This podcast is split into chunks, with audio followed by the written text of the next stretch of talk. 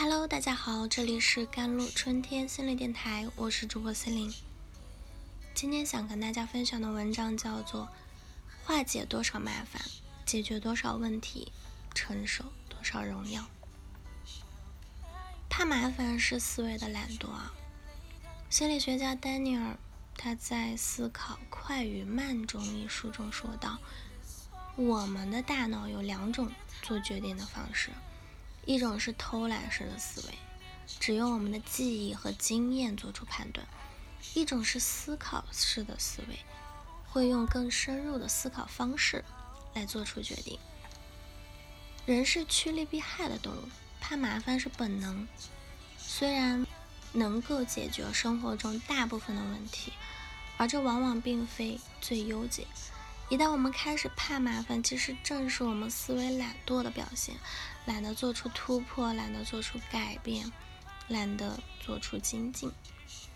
我们以为怕麻烦是帮我们省事又省力，事实却是，所有能让我们惊艳的东西，往往就藏在那些突破、改变与精进之中。麻烦是别样的风景，谁都想走捷径啊。却忘记了最便捷的路，就是直面麻烦，解决它。荀子说：“岁不寒，无以知松柏。”那事不难，无以知君子。人只有不怕麻烦，扛住一个个的经验，才能成为更好的自己。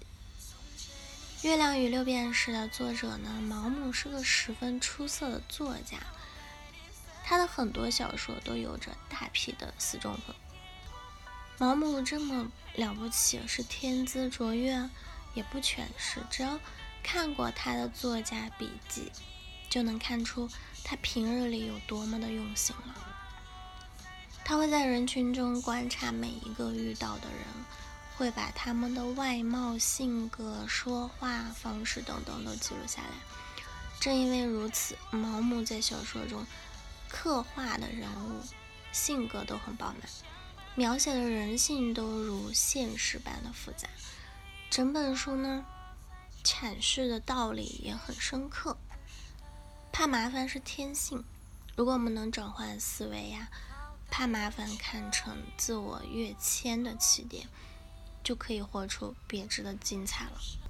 化解多少麻烦，承受多少荣耀。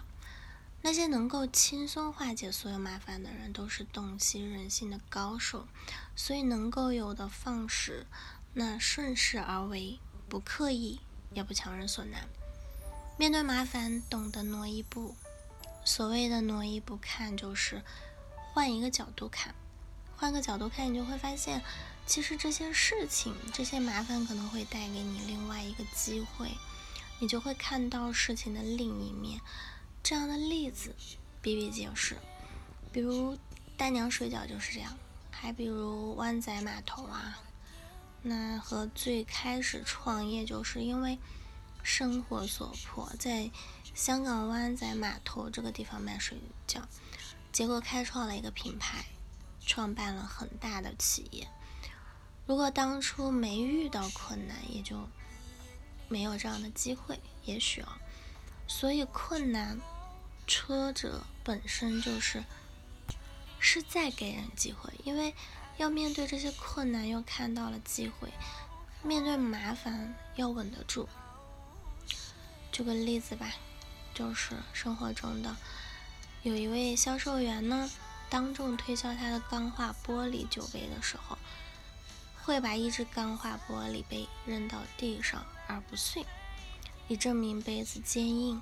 经久耐用。某天，他拿到了一个质量有问题的杯子，当他往地上猛地一摔，杯子砰的一声就碎了。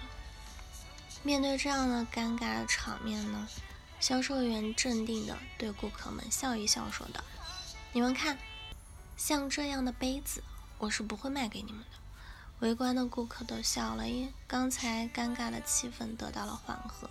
销售人员接着再摔了几个杯子。都没有出问题。